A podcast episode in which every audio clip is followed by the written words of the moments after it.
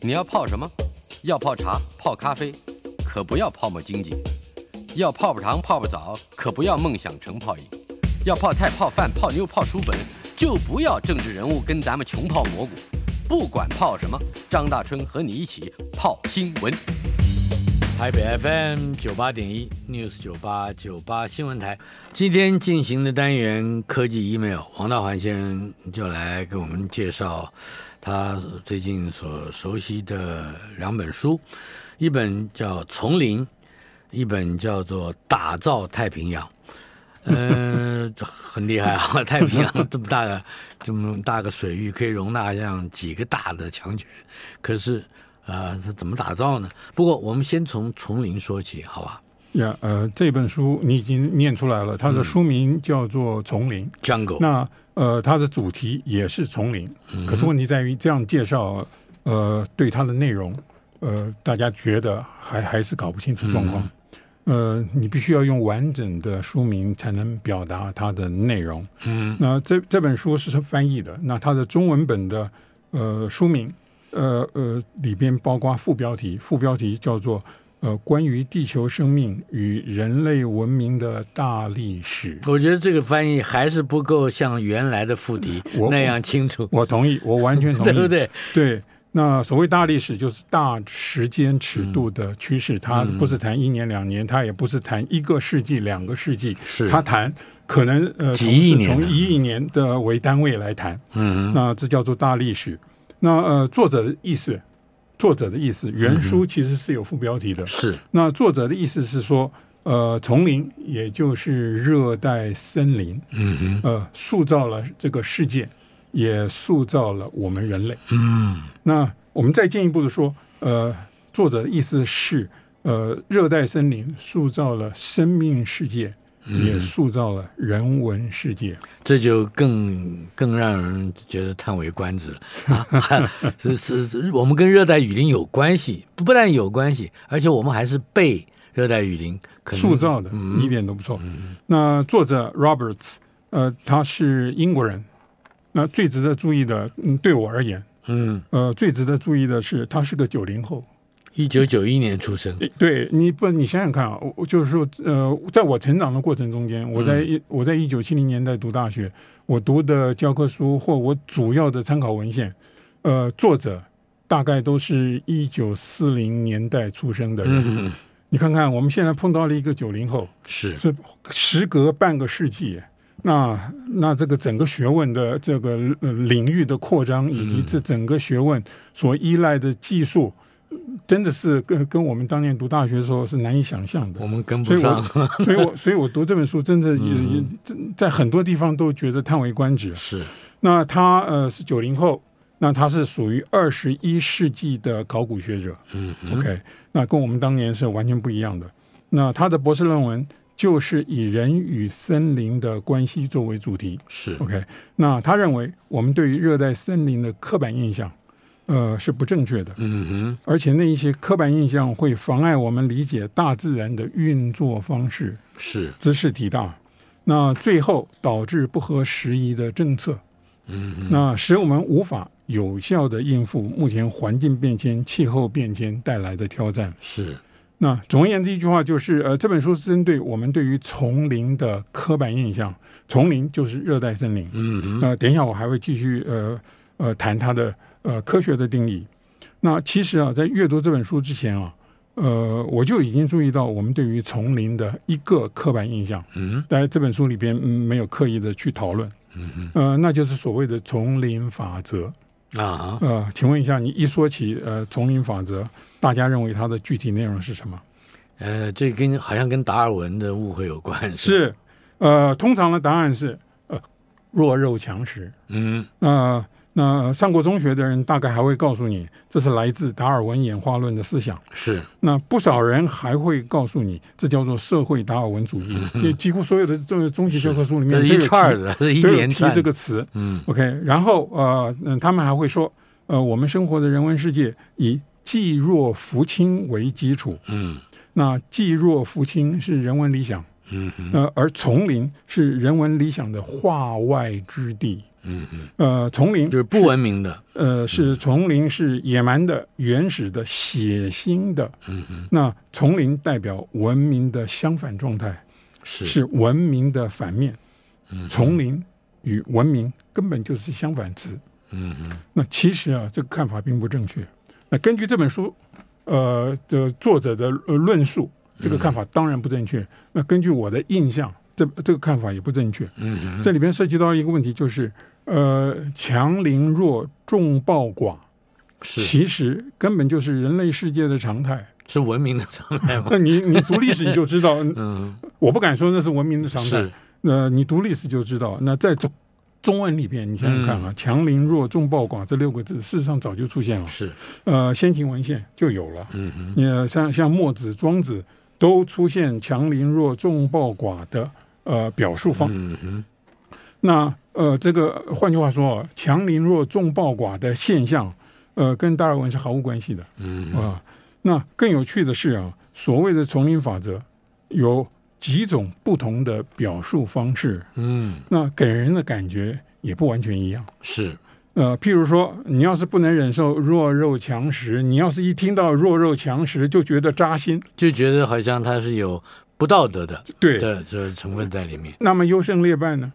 哎，可是大家好像都是说，哎，这个什么事情都是优胜劣败，然后追求。其实，嗯、其实优胜劣败与弱肉强食是同一个意思啊。嗯嗯，OK，却很少人对优胜劣败那么产生反感。嗯，那在人生中有许多重要关卡，我们呃，我们都支持甚至坚持以呃优胜劣败为判准。当然了，譬如说不要输在起跑点，对不对？呃，譬如说你要上好的大学，上好的大学，呃，你要找好的工作，哎，呃，甚至升迁。嗯，OK，呃，我们都认为优胜劣败是理所当然的。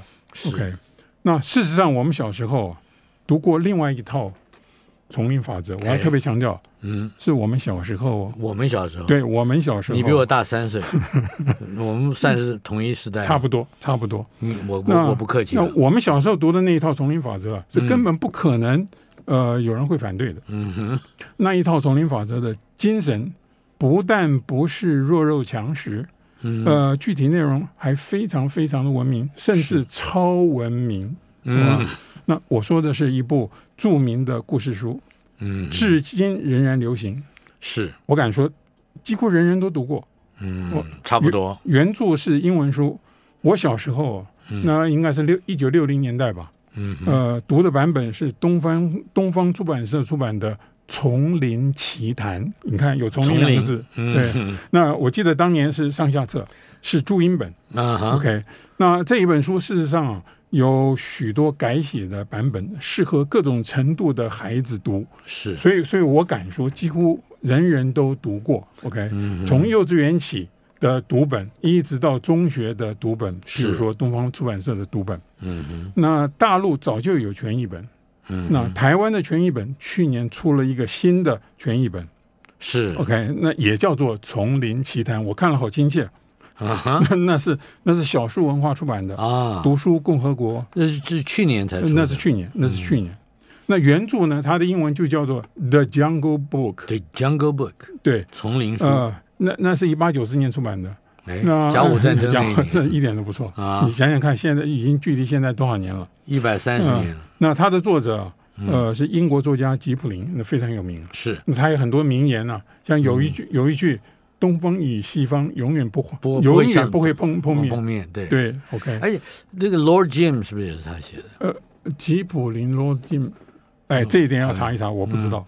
好，那但是他是诺贝尔奖得主。呃，他是呃诺贝尔文学奖得主，一九零七年。嗯哼。呃，那也是英国第一个呃这个诺贝尔文学奖得主。嗯。那他是英国人，可是他是出生在英呃这个英国的殖民地印度。是。所以他对热带森林，他对。呃，丛林，他对 jungle 有第一手的经验，嗯、这是没有什么问题的。啊、OK，嗯，那呃这一本书《The Jungle Book》，呃改编改编过呃电影、舞台剧许许多许多次。嗯，那最近就有两部，最近啊才才几年前，那也一部是二零一六年的呃呃电影，是它中文翻译叫做《与森林共舞》。嗯，OK。那这是华特迪士尼的，是。在台湾公演过啊，那另外一部中文把它翻译成《森林之子毛克利》，毛克利，呃，那就是 Netflix，那那是在 Netflix 呃上面播 Netflix，OK，那是二零一八年推出来的。嗯哼，OK，那呃，诺贝尔奖得主的作品，我是说诺贝尔文学奖得主的作品，嗯、呃，能够像呃吉普林的作品一样，那历久不衰的，嗯、那其实并不多见。是 OK，那呃，所谓的丛林法则，呃，吉普林所描述的丛林法则，嗯呃，是讲一个小小说的主角，啊，他这部小说的主角。呃，这部小说呃，《丛林奇谭》，它的主角叫做毛克利。嗯嗯，OK，呃，他是人，人，呃，他是人，呃，可是他是狼养大的孩子。哎，哎，那呃，这样子的故事，其实在西方并不少见。是你譬如说，呃，罗马的这个呃建成神话，嗯，里边也就是一对双生，一对双生子由狼养大。嗯、OK，那。呃，泰山好像也是。呃，泰山不是狼，泰山是猩猩。对，猩猩养大。对，泰泰山是猩猩。嗯，所以在这部小说里边，主角毛克利，嗯，呃，是狼养大的人类孩子。是。OK，那所以毛克利他所学的规矩是在狼群中学会的。哦，不是在人类的文明社会学会的。是。可是吉普林描述的丛林法则，在这部小说里边描述的丛林法则。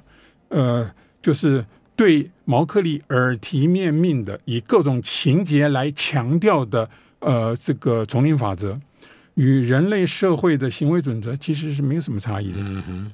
那在狼群中，最重要的行为准则是合群，合群最重要。嗯。这个这个要要这个牺牲小我，完成大我。嗯。呃，然后还有一点很重要，守份。守份。守份这点很重要。嗯、呃，那就是。当老大的要有当老大的样子，当老二、老三、老四、老五的要要分别要各有各的样子 啊！你不能你当老八，那你你明明是老八，你假装你是老大，这不行的。嗯，不行。OK，就像澳洲一样。嗯，呃呃，还有还有还有一点非常重要的，嗯、那呃，这个电影上与森林共舞，电影上有有提到过，嗯、那就是不得以私害公，嗯、呃，个体之间的恩怨。不能破坏群体的利益。是，那个体之间的恩怨，你可以私私底下自行解决。嗯，可是你不可以拉帮结派，不能破坏群体，一点都不错。嗯、目的就在这里，不能破坏群体的凝聚力，搞小圈圈不行，一点不错。嗯、那根据吉普林，丛林里甚至禁止在公共资源所在地进行斗争。嗯啊，譬如说水源地，水源地，呃。这是因为所有的动物都要喝水，是。因此啊，猎食动物不得埋伏在水源处偷袭猎物。嗯，吉普林的丛林法则其实呃是欧洲历史的结晶，嗯，呃是欧洲人在长期战乱中总总结出来的列国相处之道，是。安身立命之道，嗯嗯，规范人与人、国家与国家的相处之道。有趣的是啊，呃，我我刚刚一再的强调，我们其实几乎大部分的人都看过呃这个故事，嗯，呃，包括也看过电影，是。可是我们长大以后啊，反而忘记了吉普林的丛林法则。我们他代换了另外一个意义的丛林法则，对，是不是？对，把这个吉普林批判的行为模式啊，呃，变成了现在的我们呃口头上常识中的丛林法则。嗯、是。哎，这个很有意思。为什么我们会这样做？呃好像共同记忆不让我们做做这件事。不晓得怎么回事。其其实我我也我也是在困惑，我也是在困惑。是。那好了，我们是已经说太多了，这个还没有谈到这本书。那我们回到今天所要介绍的这本书，呃，丛林是关于地球生命与人类文明的大历史。嗯，我刚刚说过了，这本书的主题是丛林。也就是呃，热带森林是它的主旨。这本书的主旨是热带森林塑造了世界，也塑造了我们人类。嗯、换个方式说，热带森林塑造了生命世界，也塑造了人文世界。嗯，那这话怎么说呢？我们就先谈生命史。是，让我们先回到古生代初期的寒武纪。你看看，我刚刚说这本书是大历史。嗯，五亿年前，寒武纪是五亿年前。寒武纪有个词儿，大爆发。对对对，那我我们今天不谈那个大爆发。那这个古生代初期，寒武纪五亿年前，嗯，OK，呃，那个时候生命已经在海洋中演化了几十亿年，千万别忘记，地球是四十六亿年前出现的。是 OK，呃，那五亿年前寒武纪，呃呃，陆地上只有微生物，嗯，没有其他的生物。那个时候，地球的大气组成与现在非常不一样。嗯，其中。当年就是五亿年前寒武纪，呃，地球的大气其呃其中的二氧化碳的浓度呃是今天的十倍。No，所以二氧由于二氧化碳是温室气体，所以你可以推测那个时候地球的气温是非常的高。整个地球都是。整个地球的气温都非常的高。嗯、OK，呃，我们知道我们知道的陆地植物是在那个时候开始演化的。嗯、那那一些植物都是利用。光合作用的生物，那一些会光合作用、能够光合作用的植物，因此改造了陆地的环境，使其他的生物，特别是陆生动物有机会演化出现。嗯，我们今天所知道的那一些陆生动物，你假如不是先有陆生植物，嗯，而且是在热带环境中演化出来的陆生植物，是。就不可能有后来。包括我们自己在内的陆生动物，嗯，OK，那地球大气的组成因此而改变了，呃，氧气的浓度上升，因为二氧化碳，呃，不是因为光合作用，嗯，光合作用是以二氧化碳为原料，是，呃，生产氧气以及葡萄糖，嗯，OK，所以呃，这个嗯，那地球大气的组成改变了，氧气浓度上升，二氧化碳的浓度下降。那地球的平均气温因而就下降。嗯哼。那根据定义啊，呃，年平均温度在摄氏十八度以上的地方就是热带。嗯哼。在古生代早期，整个地球都是热带。根据这个定义，是一直到四亿年前的泥盆纪。嗯。那新演化出来的陆生植物系改变了大气的组成。也改变了陆地表面的物理化学性质。那到了三亿年前，地球上只剩赤道地区维持年均温摄氏十八度。哦，那就跟现在差不多。对，就继续那一些热带的呃森林，也就是丛林呢，继续呃这个扮演改造呃改造地球生态的引擎。嗯。那热带森林，也就是我们口语中所说的丛林，是地球上生物多样性最丰富的地区。理由其实非常简单，因为丛林滋养了巨大的能量金字塔。嗯嗯，生产者、初级消费者、初级消费者，这是草食草食动物，吃草的。对，嗯，那然后次级消费者，那就是吃肉的啊。对，肉食类。那因此啊，砍伐或者说。呃，美其名为开发丛林，是兹事体大的事，嗯，不能只从少数人眼前的利益来考量。是，所以这一本书的第二个重点，嗯，呃，涉及到就是人类演化史。这是你你要讲的这个是西洋人和洋人对于对一点都不错。我我我的感觉就是洋人对于人类演化这个主题似乎比我们还要着迷。嗯，OK，那现在我们知道。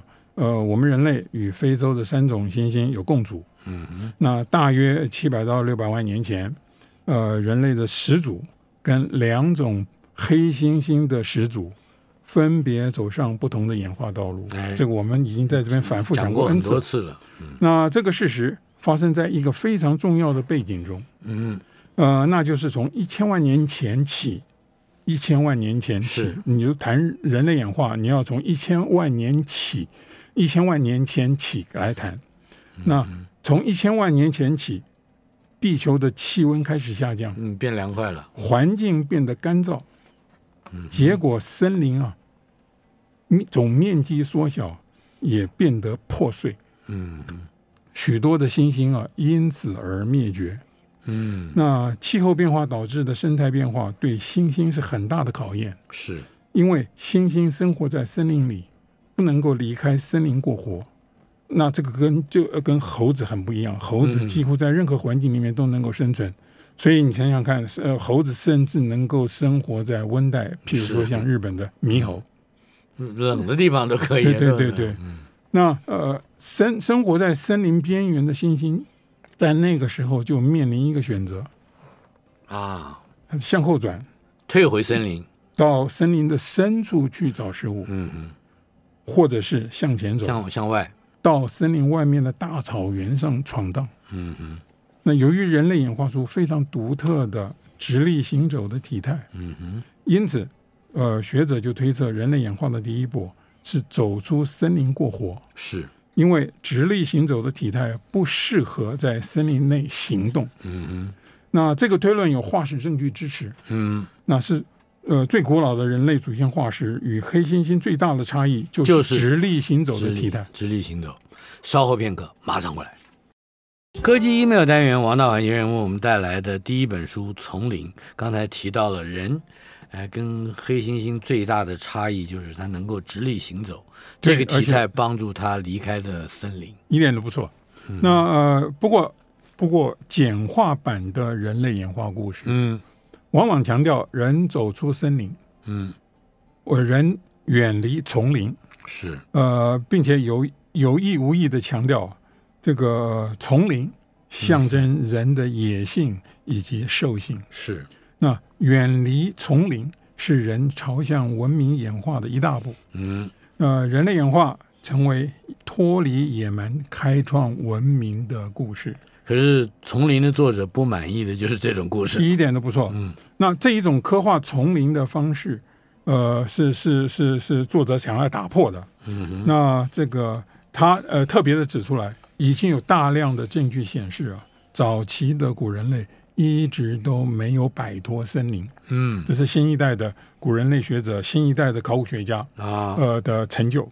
呃，那以身体构造而言，呃，我们这一种体型啊，嗯，一直到两百万年前才逐渐成型。你想想看啊，我们的始祖大概七百到六百万年前出现，是，可是跟我们一模一样的体型。大概要到两百万年前才逐渐演化了四百万年，很久，花很长的时间。那从六百万年前一直到两百万年前，古人类的身体仍然保持一些适合爬树的解剖特征。嗯，那也就是说，人是从来没有真正的脱离森林过活。是，那即使是我们智人的直接祖先，大脑。身体与现在的我们完全一样，嗯，仍然仰赖森林的资源。是，那更不要说创造文明是需要物质资源的，那不能够仅靠脑力。嗯，呃，当然这种看法有考古的呃证据的支持，是是，这就我一再强调，这是新一代的考古学家，嗯，呃，所所这个、呃、整理出来的结论。那可是我们也必须要承认啊。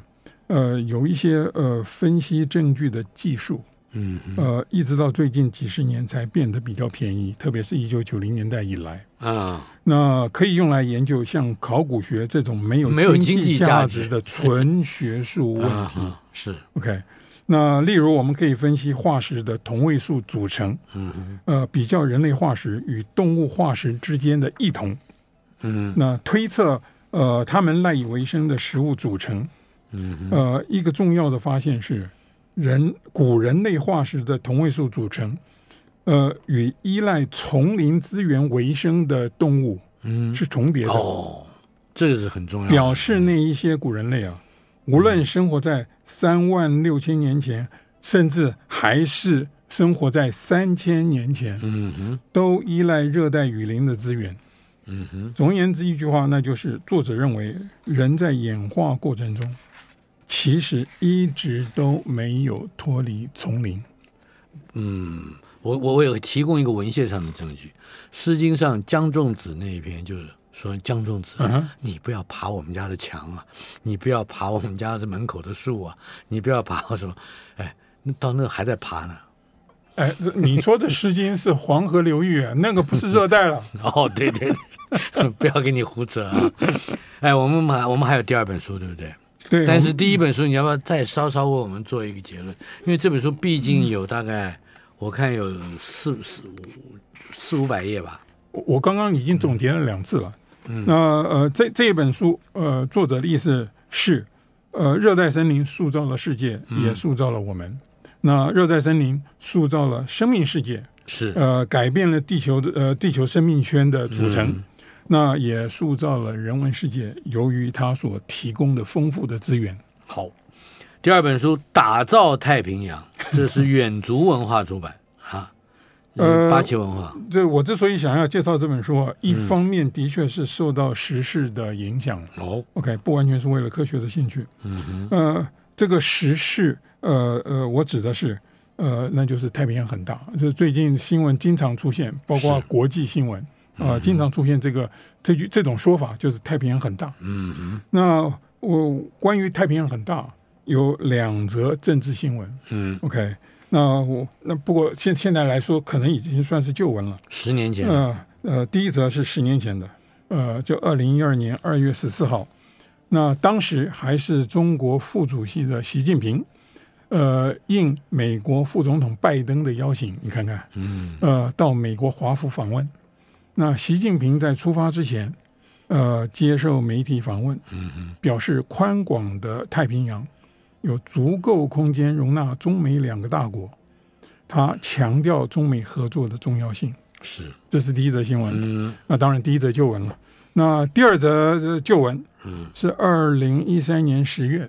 嗯，那事实上这一则新闻，呃，是二零一六年呃才公布的。啊，就是这件事情发生在二零一三年十月。是，主角是希拉蕊。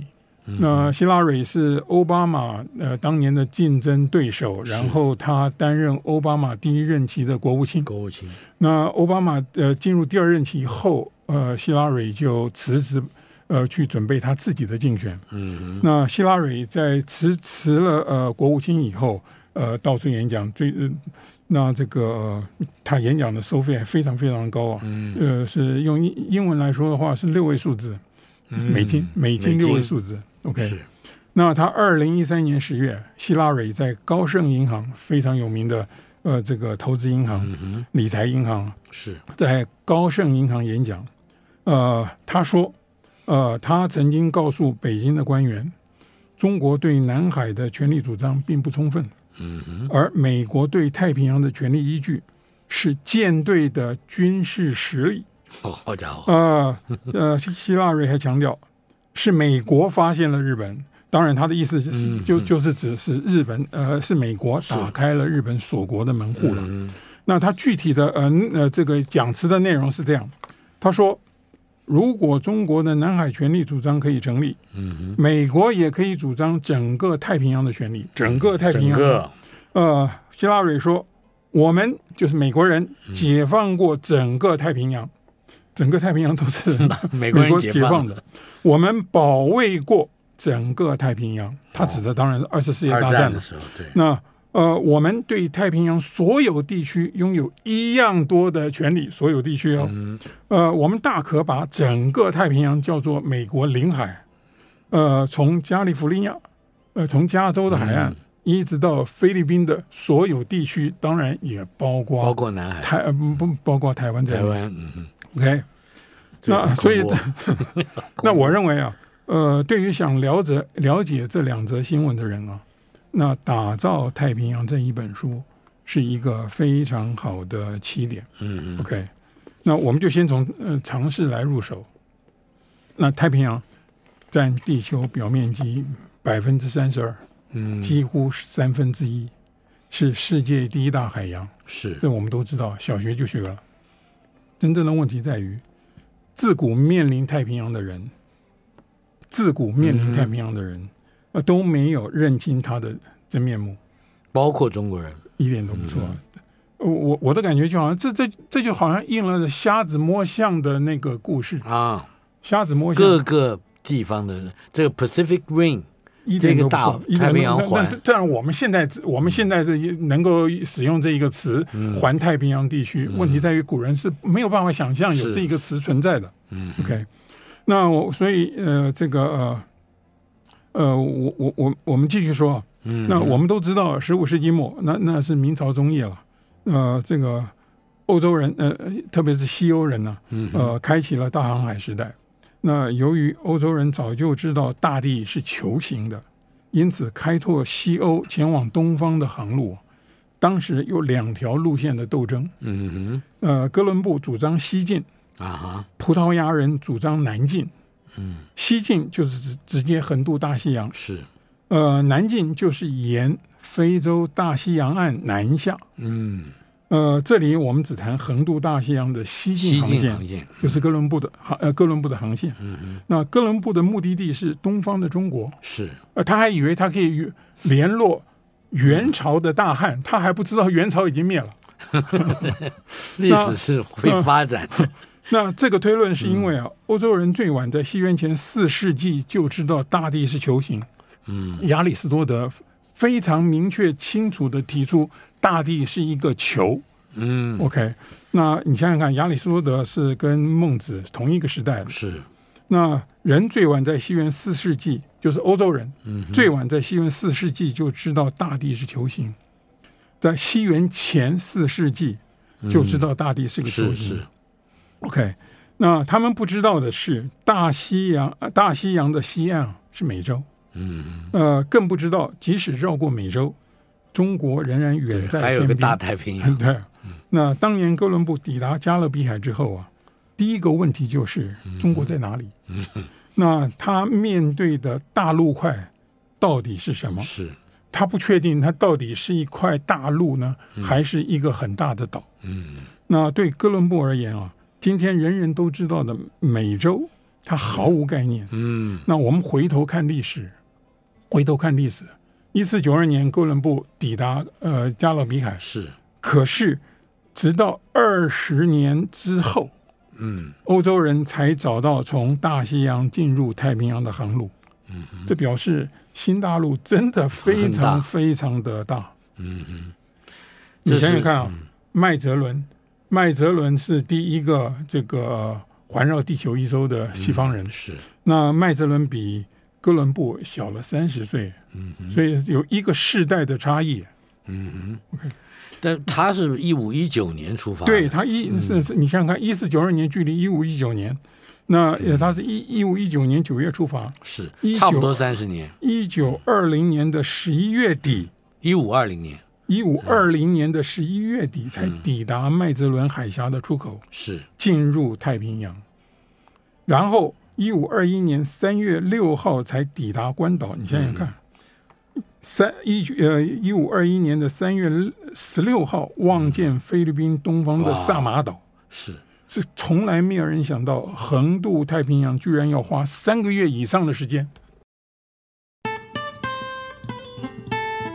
台北 FM 九八点一 News 九八九八新闻台科技 email 单元，王道环先生为我们介绍《打造太平洋》这本书。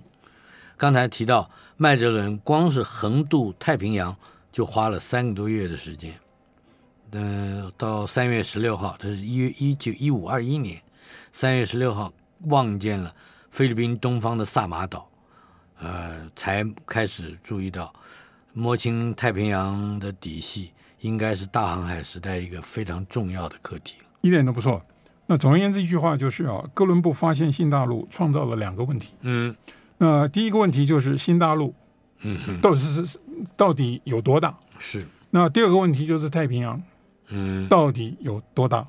那欧洲人花了超过两百年才摸索出答案的轮廓。嗯，呃，关键因素之一在于啊，新大陆太平洋实在太大了。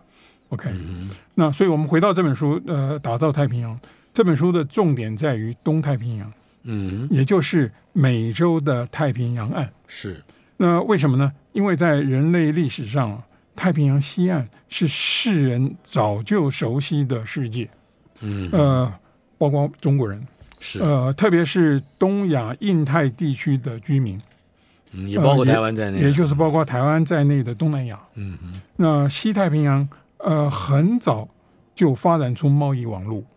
呃，从史前时代。华南地区的居民就与整个东南亚有密切的联系，但是东太平洋，即使对台湾整个东南亚的居民而言，都是陌生的世界。是 OK，那开发东太平洋的资源，将东太平洋纳入西太平洋已经存在的贸易网，嗯，是欧洲人大航海时代的成就。那这一本书基本上在谈这一个成就。嗯，OK。那我们我们当然也不能忘记啊，呃，美洲这个新世界，呃，在欧洲人经营的过程中间。开发、经营、剥削的过程中间，嗯，呃，呃，美洲这个新世界也在变化。是，呃，一刚开始是欧洲列强斗争的新战场，嗯嗯，呃，然后是欧洲在美国建立的殖民地自身的转变。是，呃，譬如说独立建国，啊，美国就是这样。那美国就是，嗯、呃，然后地缘政治酿出新的斗争理由，嗯，呃，这是非常复杂的一个历史。那这本书可以当做一个入门。呃，这个这个等于是一本入入手的书了。嗯，OK，有兴趣的话可以再去呃根据这本书的书目，或者是呃另外去找资料。嗯嗯。那呃一刚开始这一段历史啊，是充满了个人的故事，呃，重心在个人的雄心了，呃，性格了，机运了。那譬如说，我发现新大陆的是呃哥伦布，哥伦布，那我们要谈的就是他个人的雄心，他的性格，呃，他的呃的这个最后所遭逢的机运，嗯嗯，呃呃，一刚开始这个故事是个人的故事，呃，然后才有所谓的政策问题，OK，那那就是超越个人的力量，决定了主动被动参与历史的各种人物的命运，OK，那特别是。各地的原住民啊，那这本书打造太平洋，提醒了我们，东太平洋东太平洋岸的原住民早就开始发展贸易网络，呃，与附近以及内陆族群交易。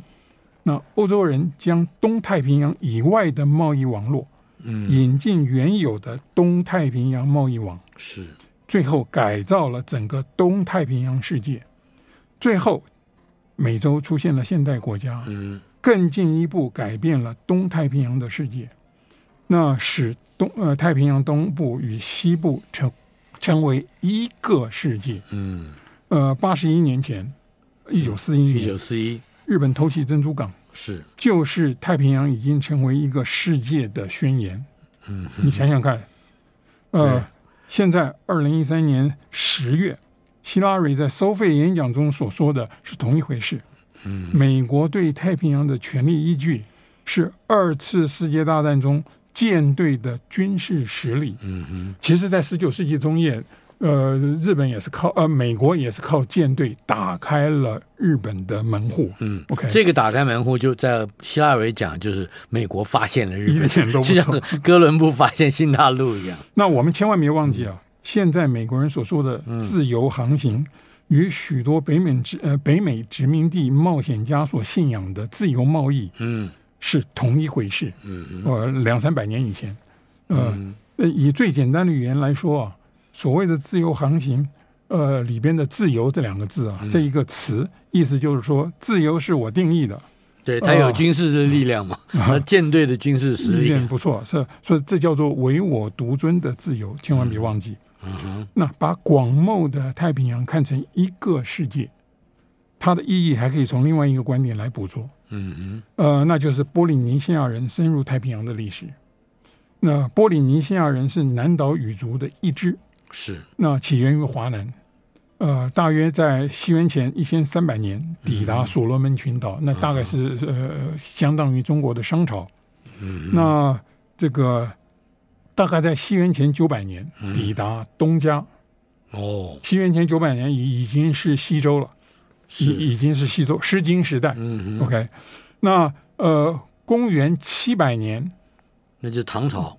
公元七百年抵达大溪地。哦，到了唐朝才才才，所以所以所以所以波利尼西亚人在呃新几内亚附近待了几百年，是发展出。波利尼西亚特有的文化组合，嗯，OK，然后才在向太平洋进发，是，所以呃，西元七百年到达大溪地，然后呃，西元九百年抵达呃夏威夷，嗯，那西元一千年到一千两百年抵达复活节岛，复活节岛，那个那个已经是宋朝了，嗯，那个已经宋朝。了，是的，那最后呃，西元一千两百年。抵达呃纽西兰。嗯，也是宋朝的时候。那这个过程啊，我们是以深入太平洋做叙事观点。你想想看，这个词“深入太平洋”，嗯，我们因此来赞叹波利尼西亚人的愿景、意志、勇气以及机运、运气。嗯，这样的叙事啊，背景是辽阔的太平洋，是视角却是由西向东。哎，起源于华南。对，呃呃，只有非常的人、非常的机遇，才能够抵达遥远的太平洋边缘。这完全是从西，就是我们我们东方人的角度来看，就是太平洋西岸的视角来看的。嗯，那在这个叙事中，夏威夷的意义来自它处。处于边缘的位置，嗯，那用来强调波利尼西亚人抵达夏威夷是多么不容易的事情。嗯、是，到了大航海时代，大海不再被认为是阻隔，嗯，大海成了交通大道，嗯嗯，夏威夷占地利之便了，成为太平洋贸易航路的中途站。由库克船长，英国人，那是十八世纪非常重要的一个。呃，海上探险家库克团长，呃，率领的英国探险队，在一七七八年一月是无意中发现了夏威夷。嗯，接下来的四十年之内啊，就一七七八年一直到一八一九年，共有一百三十一艘欧洲船停靠。